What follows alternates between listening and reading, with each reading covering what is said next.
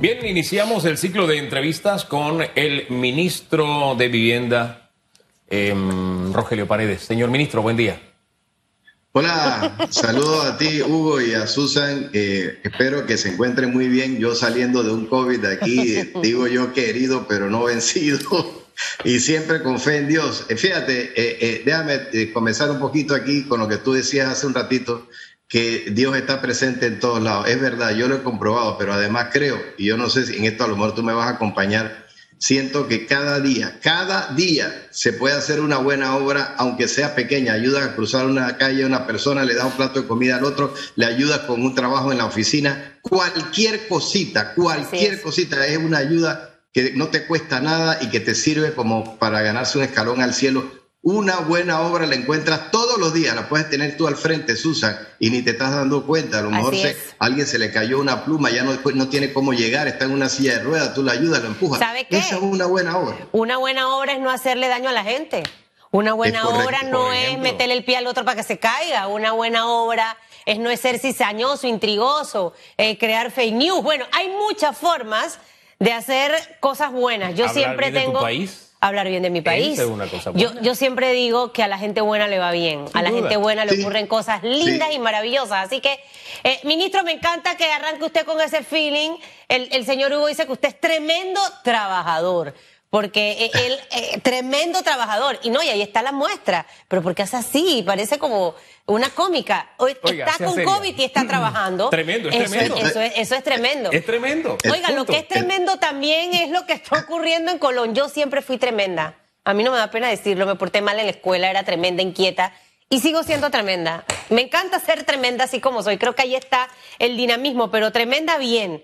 Y entre las cosas que tenemos que hacer bien es básicamente tratar de cuidar nuestro patrimonio. Vemos eh, los ejemplos de muchos países, ministro, que su casco antiguo es muy bien protegido, es la parte más atractiva turísticamente.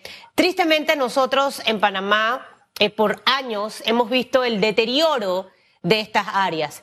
Eh, el área del casco antiguo en Panamá es un área que está en recuperación, todavía no está al 100% como debe ser pero Colón de verdad que a mí me da tanta tristeza cuando, cuando uno visita esta provincia y ver las condiciones en las que se encuentran sus edificios, estos edificios de mucha historia, también es preocupante. Entonces uno dice, ¿qué será mejor?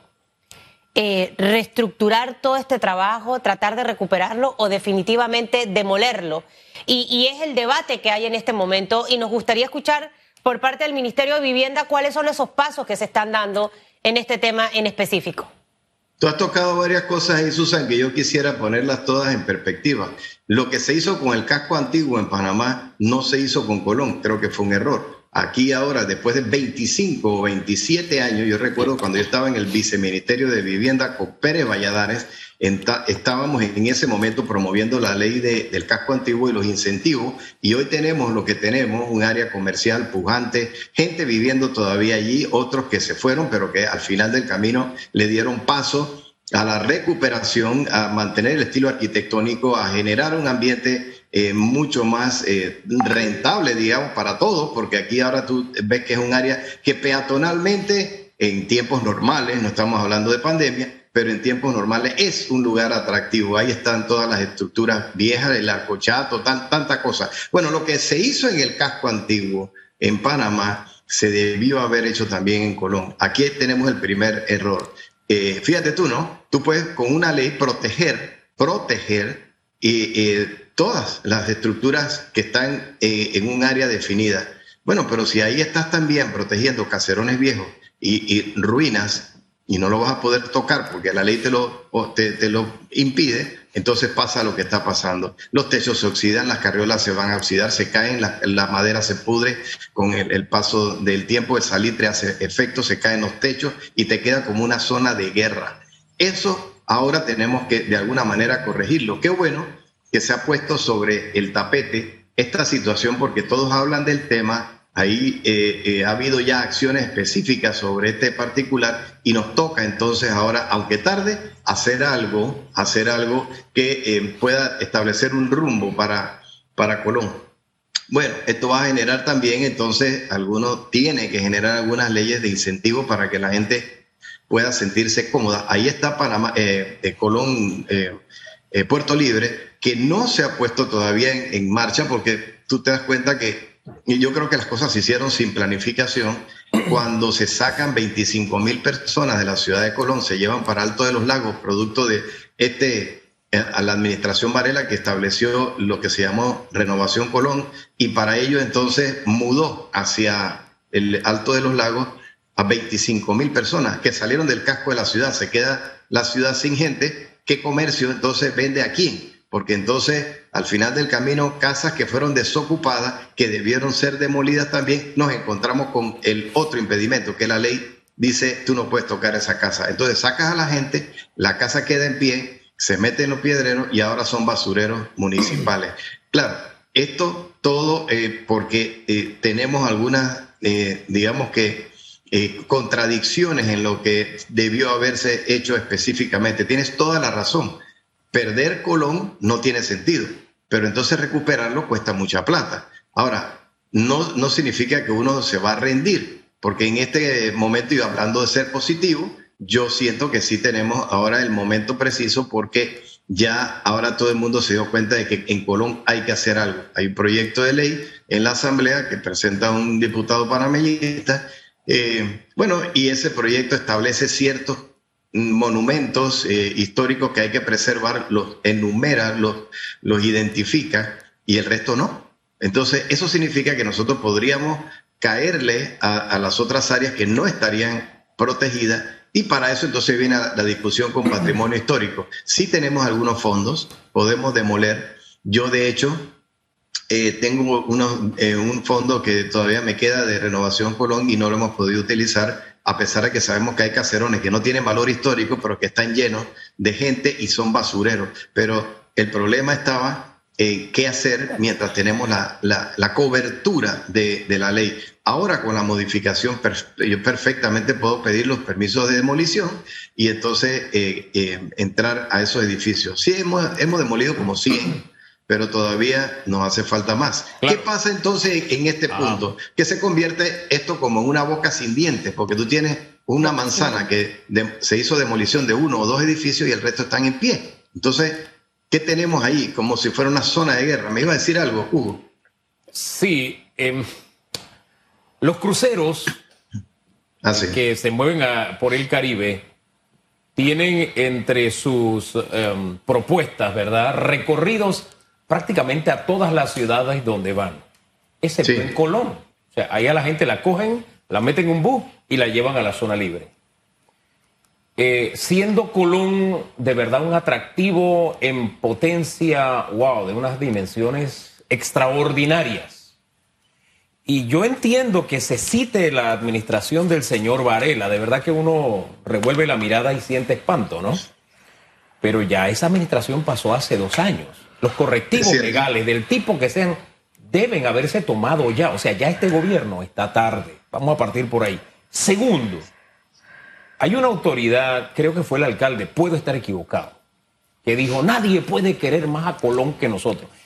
Y yo no lo pongo en duda, porque uno quiere a su tierra. Pero qué extraña forma de querer tu tierra, demoliendo, por ejemplo, un patrimonio histórico no solo de Colombia, sino del país. Ahí donde estuvo Pedro Prestán preso. El último edificio del año, perdón, del siglo XIX. Entonces, yo digo, qué forma más rara de querer. Eso es como, como aquel que dice, te quiero, por eso te, te pego, ¿no? Más o menos así. Es una forma bien rara de querer. Y con la amenaza de que si no hacen, entonces ellos seguirán demoliendo. Entonces, como estamos tarde, como estamos ah, tarde, como estamos tarde, o el gobierno está tarde, y ya tiene esa advertencia de por medio, la pregunta es ¿qué va a hacer? Ya, ok. Primero sí, hay un poquito de retraso, es cierto, hay que reconocerlo, yo no puedo decir que no. Y el retraso se debe a que sí, en la administración Varela no, no, no, sufrieron una pandemia como la que estamos sufriendo nosotros.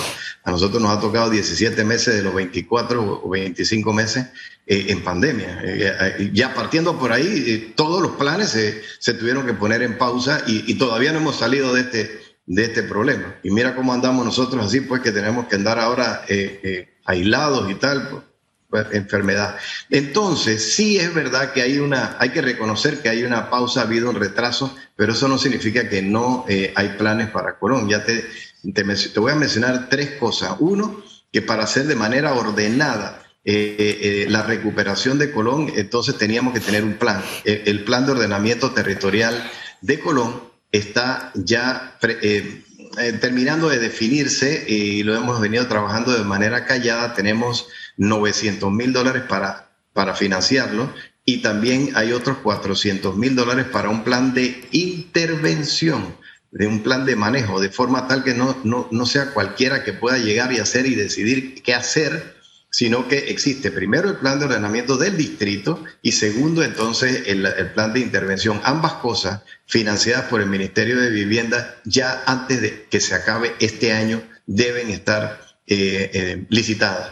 El otro tema es que se instaló, sí, la Junta de Planificación Municipal, lo, lo eh, instalamos hace mes y medio en Colón y ellos van a tener entonces la responsabilidad de ir tomando acción sobre algunos temas que tienen que ver con eh, eh, cambios de uso de suelo y zonificación y tal. Pero más allá de eso, esta tarde se instala a las 2 de la tarde una comisión que incluye Fuerzas Vivas de Colón de todos los sectores y las autoridades del área. Esa comisión la debo presidir yo en conjunto con el ministro de Salud. Por obvias razones yo no voy a estar porque estoy todavía aislado, pero mi viceministro de Ordenamiento Territorial debe estarle dando hoy instalación a esta comisión. Esta la prometió el presidente en la última ocasión que estuvo allí entregando eh, las órdenes de proceder para recuperando mi barrio, que son 42 edificios que ya tienen orden de proceder para eh, recuperar los cambios de, cubiertas de techo, eh, impermeabilización de losa, ver el sistema eléctrico, el sistema de plomería y pintura. Ahora vamos a incluirle también la parte de deporte, en lo que haya canchas que tenga alrededor. Esto todo en un plan de recuperación de Colón. Te acabo de hablar de, todos estos temas. y al final del camino, perdón, la última, la última que quería comentarle, porque por donde partió Hugo, Sí, la Cámara de Comercio con nosotros se ha puesto de acuerdo. Acuérdate que Corón 2000 era eso, se bajaba la gente, visitaban el área. En este momento eso es imposible. Bueno, ¿qué hacemos? Estamos pensando en establecer una ruta entre el puerto este de Colón 2000 y acá donde están eh, ya eh, los puertos mismos, y que eh, estas, por ejemplo, una o dos manzanas, toda esa vía se pueda utilizar como un corredor eh, turístico, para no pensar en grande todavía, en, todo Colón, convertirlo en, Colón Puerto Libre, porque como te digo, la ciudad no, no lo está permitiendo. Pero si tú coges una ruta que tenga una o dos manzanas para cada lado y esa ruta se, se, se, em, se, recupera los edificios, se dan incentivos y se comienza entonces a, ver, por ejemplo, restaurantes, baile de Congo, eh, eh, de, todo en esa ruta hasta llegar al puerto y regresar, ahí tendríamos un inicio de, Colón Puerto Libre de manera segmentada y después crecer a otras áreas. Perdón, me ibas a decir algo. Sí, a ver, varias cositas. Me, ha hablado de planes a corto, mediano y largo plazo. En estos dos grandes proyectos de reordenamiento y el tema de la intervención en estos, en estos edificios, el monto que ha destinado el gobierno para esto de cuánto es. Eso como pregunta número uno. Pregunta número dos. Eh, ustedes ya deben tener identificada la, población de estos edificios eh, que va a ser intervenida o que, o que va a sufrir algún tipo de, de, trabajo, ya sea tema de techo o whatever, lo que se vaya a hacer en el lugar. ¿De cuántos edificios más o menos estamos hablando? Eh, y lo tercero, ¿para cuándo ustedes creen que eh, podamos empezar a ver ya una nueva imagen? Y esto se lo pregunto, ministro, porque la pasada administración tomó Colón como, así como este gobierno tomó la educación, la pasada administración tomó Colón, pero tristemente se fue y no vemos en realidad que quedó algo. Entonces ya la gente está muy decepcionada y cansada de que uno le diga cosas bonitas y que al final las cosas no ocurran. Entonces, ¿para cuándo más o menos veríamos esto? Y lo cuarto, mire, tiene cuatro cosas y me las responde ahí en una respuesta. Si hay todo este plan, ¿por qué vemos a figuras, eh, autoridades de, de la provincia, entre diputados y alcaldes, el decir que van a tumbar los edificios, porque eso no va de la mano de lo que usted me acaba de decir. Y del partido gobernante. O sea, una cosa va por un lado y, es como que eh, Boris y yo no nos pongamos de acuerdo en la casa. ah, no es que yo voy a tumbar este techo, no, no, yo no lo quiero tumbar. Eso no puede ser así. Esas cuatro cosas, ministro, por favor. Parto por decirte, Susan, que eh, los fondos son 900 mil dólares que tengo separados para el plan de ordenamiento territorial y que antes de que se acabe este año, de eso debe estar licitado, porque ya tenemos eso bastante eh, masticado. Y lo segundo es que hemos separado 400 mil dólares más para el, el plan de intervención eh, como te decía, no puede ser tampoco eh, de manera antojadiza y autónoma que se pueda ir entrando a modificar las cosas o hacer las demoliciones, como tú acabas de decir, ahora me voy a la respuesta 4, esta, ese tema eh, de la demolición de estos edificios, que obviamente pues no fue una acción del Ministerio de Vivienda y ustedes saben que fue producto de una decisión de las autoridades locales eh, está en un proceso administrativo que está adelantando el Ministerio de Cultura. ¿Por qué cultura? Porque es que se trata otra vez de monumentos históricos o, temas que están protegidos por ley y entonces eh, a, quién le corresponde en este caso no es al Ministerio de Vivienda, sino al, Ministerio de Cultura con patrimonio histórico. Esta, esta mañana, creo que ya por lo que me reportó mi viceministro, están acercándose a Colón, deben estar en este momento y si no estarán llegando en las próximas horas. Eh, el director, de, eh, el ministro de Cultura, y creo que también va con la nueva directora de eh, Patrimonio Histórico a reunirse con las autoridades locales, precisamente para ir viendo qué, qué, es lo que está pasando, cómo, cómo, cómo equilibrar esto, porque tú tienes razón, hacer una, una acción de esta naturaleza, bueno, va como en contraposición a lo que nosotros estamos presentando como un plan. Entonces, decía yo que ahora que podemos tener una ruta, bueno, eh, eh, es lo que corresponde y tenemos que actuar en, esa dirección. Pero, como te decía también al principio, hemos tenido ahora ya la atención del presidente. Eso, eso hace una diferencia entre la administración. Perdón. Un millón trescientos mil balboas eh, para intervención y para, y para el tema de reordenamiento, ahí entre los dos proyectos. Me parece, que, me parece que es poquita plata, pero bueno, como van a ir a inspeccionar. Ahora, ¿cuántos edificios están en estas condiciones? Lo tercero, y al final, si usted, o ya que está el presidente metido, van a conversar con los diputados y el alcalde para que estén alineados.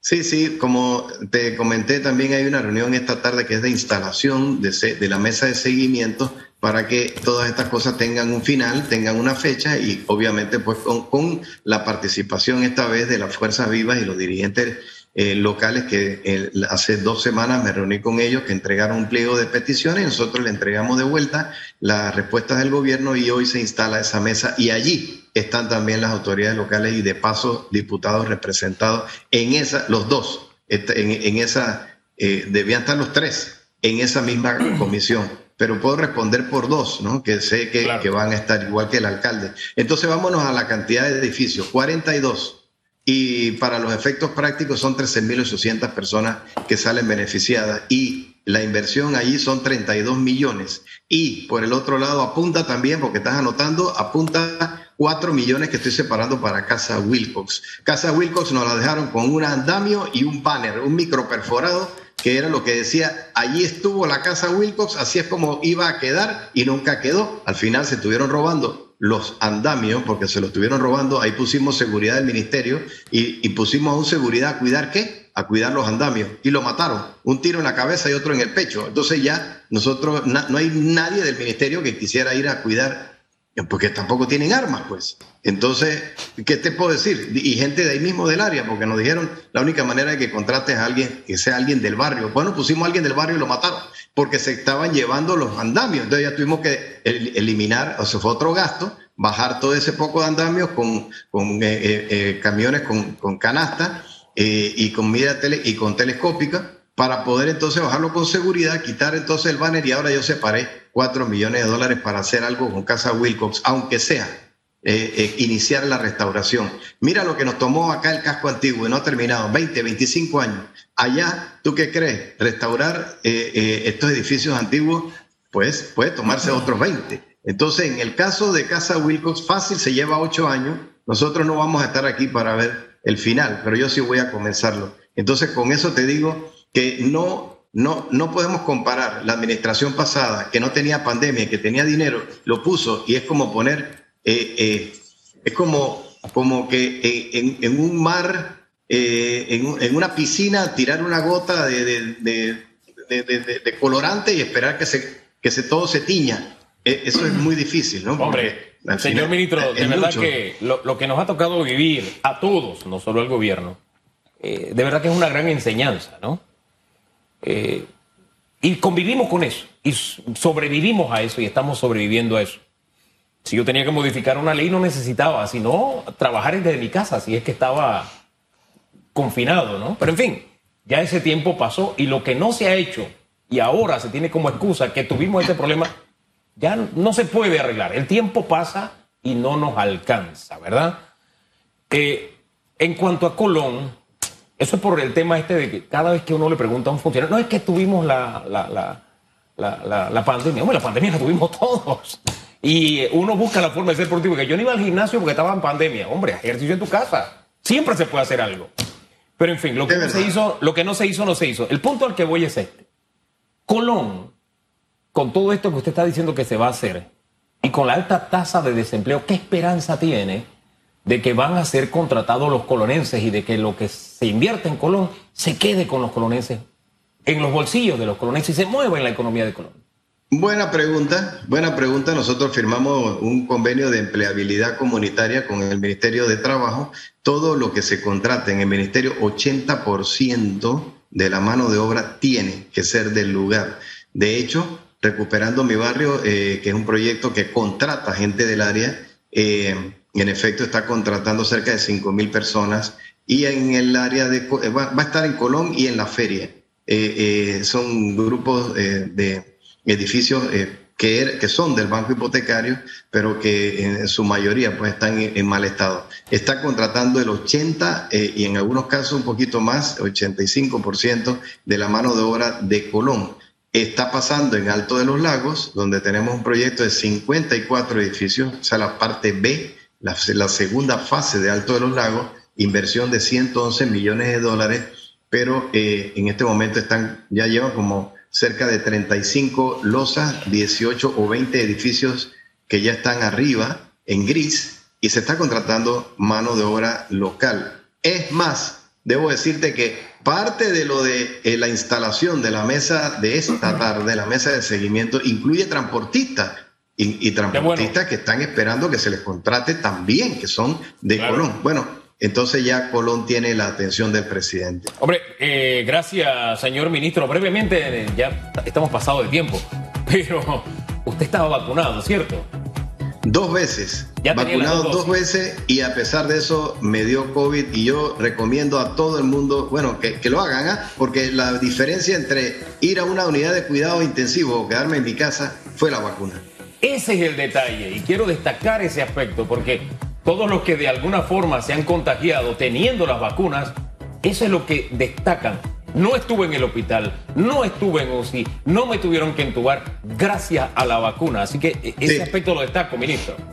Así es, y pronto el país debe estar eh, llegando a una inmunidad comunitaria, tal vez para octubre, noviembre, y esas son buenas noticias para pasar una mejor Navidad. Sin duda. Le dio suave el COVID. Gracias. a la vacuna. Gracias a la vacuna. Así, así mismo es. Susan, espero que no te dé esto porque la verdad que no se lo deseo a nadie. Gracias, ministro. Que Dios lo escuche porque todavía voy en. Eh, ¿Cómo se llama? Voy. Ay, se me fue la palabra. Invicta. Ah. Ah, Vamos, está invicta. No, no me ha dado, gracias a Dios. Y he tenido gente cerquitica de mí. Uy. Bueno, entonces, fe en Dios, fe en Dios. Sin duda, gracias.